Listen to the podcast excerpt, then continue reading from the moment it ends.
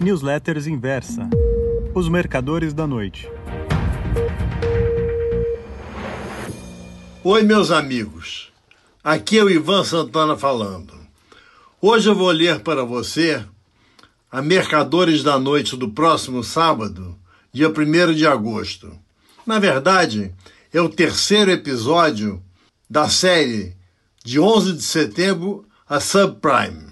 Vamos a ela. Se o amigo assinante não leu as duas primeiras partes desta crônica, sugiro que o faça agora, antes de iniciar o texto de hoje. Após a publicação, em 2006, de Em Nome de Sua Majestade, fiquei meio perdido, sem saber sobre o que fazer. Cogitei até voltar a ser trader. Eis então que recebi um telefonema de Alcides Ferreira, diretor de comunicação e mídia da BMF, me convidando para escrever um livro sobre o IPO da Bolsa. Isso desatava o nó da minha indecisão. Viajei a São Paulo para tratar dos detalhes.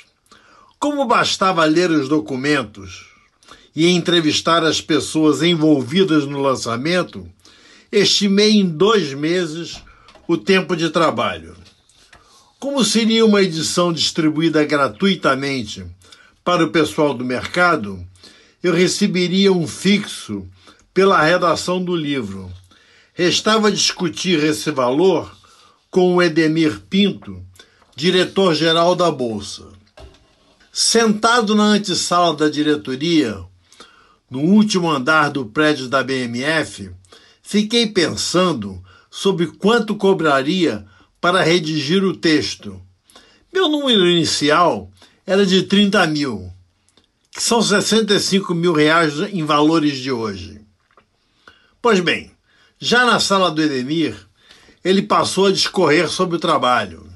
Este incluía explicar como se dera a desmutualização da Bolsa e, principalmente, a descrição do Roadshow, uma viagem ao redor do mundo para convencer os grandes investidores internacionais a aderirem ao lançamento. O chefão falou sobre tudo, menos sobre a minha remuneração.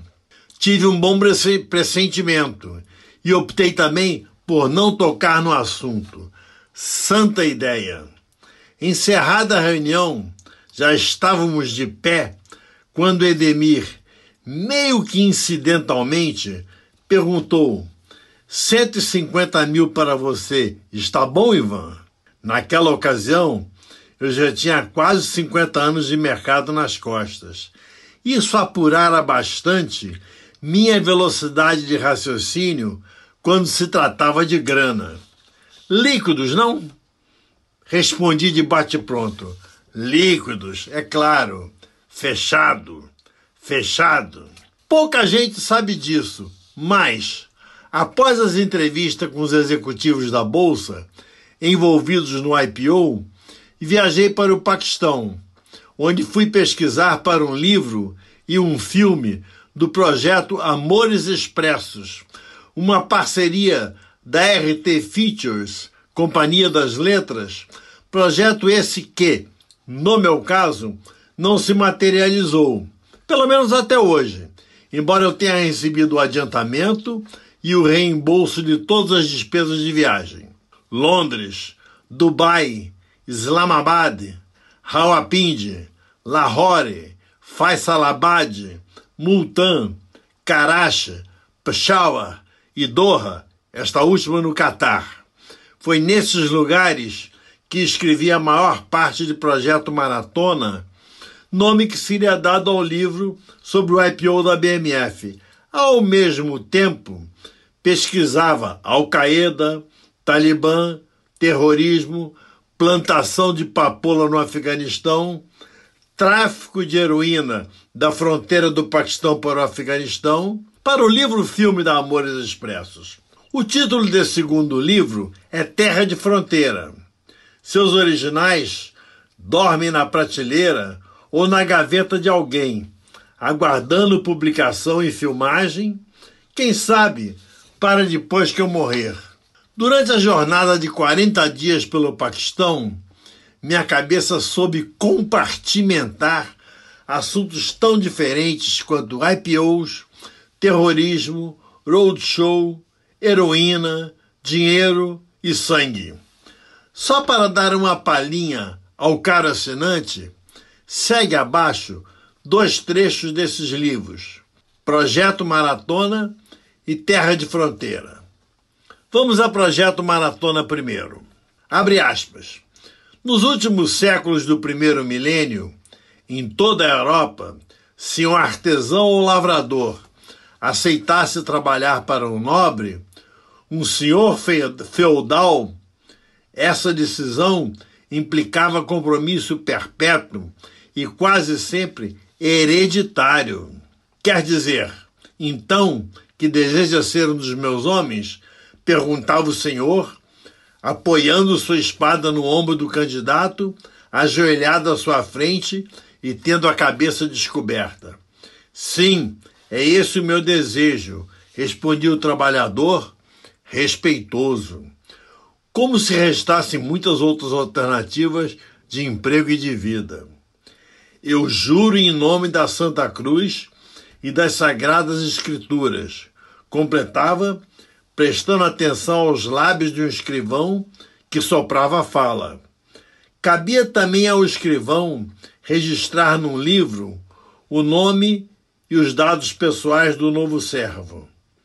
A partir dessa cerimônia de iniciação, o senhor tinha poder absoluto sobre o novo empregado, podendo inclusive açoitá-lo, escolher com quem ele iria se casar e até enforcá-lo, se o julgasse culpado ou mesmo suspeito de algum crime. Esse trecho está na página 22 do livro Projeto Maratona. Já no capítulo O Açougueiro de Jalalabad, de Terra de Fronteira, tem o seguinte trecho. Abre aspas.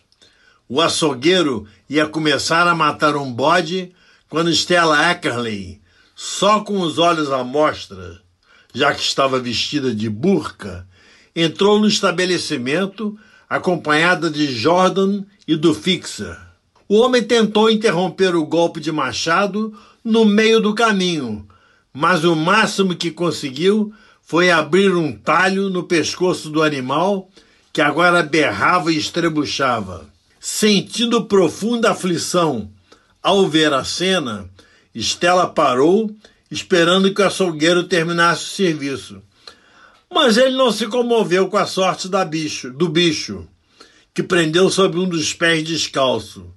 Limpou, entre aspas, as mãos no avental imundo de sangue coagulado, resquício de abates anteriores, e pegou o bilhete das mãos de Estela, evitando tocá-la. Por favor, termine de matar. Estela implorou, em inglês. O açougueiro não entendeu as palavras, mas percebeu seu sentido. Deu uma risada e, com o segundo golpe, cortou o pescoço do animal. Embora tivesse dado um pulo para o lado, a repórter não conseguiu evitar que sua roupa azul novinha recebesse alguns espirros de sangue. A crise do subprime tirou toda a graça de Projeto Maratona. Tanto é assim que o livro, sem nenhuma divulgação pela imprensa, foi lançado num almoço para poucas pessoas, numa sala de reuniões do prédio da Bolsa. Pudera, após ter sido colocada no mercado, com demanda mais de 10 vezes superior à oferta, por 20 reais, as ações da BMF caíram para menos de 10. Depois disso, a BMF se fundiu com a, Bo se fundiu com a Bovespa, formando a BMF Bovespa, a conhecida B3SA3. Pois bem, o preço do papel se recuperou totalmente, estando agora sendo negociado, negociado por falta de 65 reais perto de sua máxima de todos os tempos. Aqui chegamos ao fim desta crônica em três episódios. Daqui a alguns meses relatarei outra fase de minha vida na qual houve de tudo, menos monotonia. Um ótimo fim de semana para vocês todos. Um forte abraço, Ivan Santana.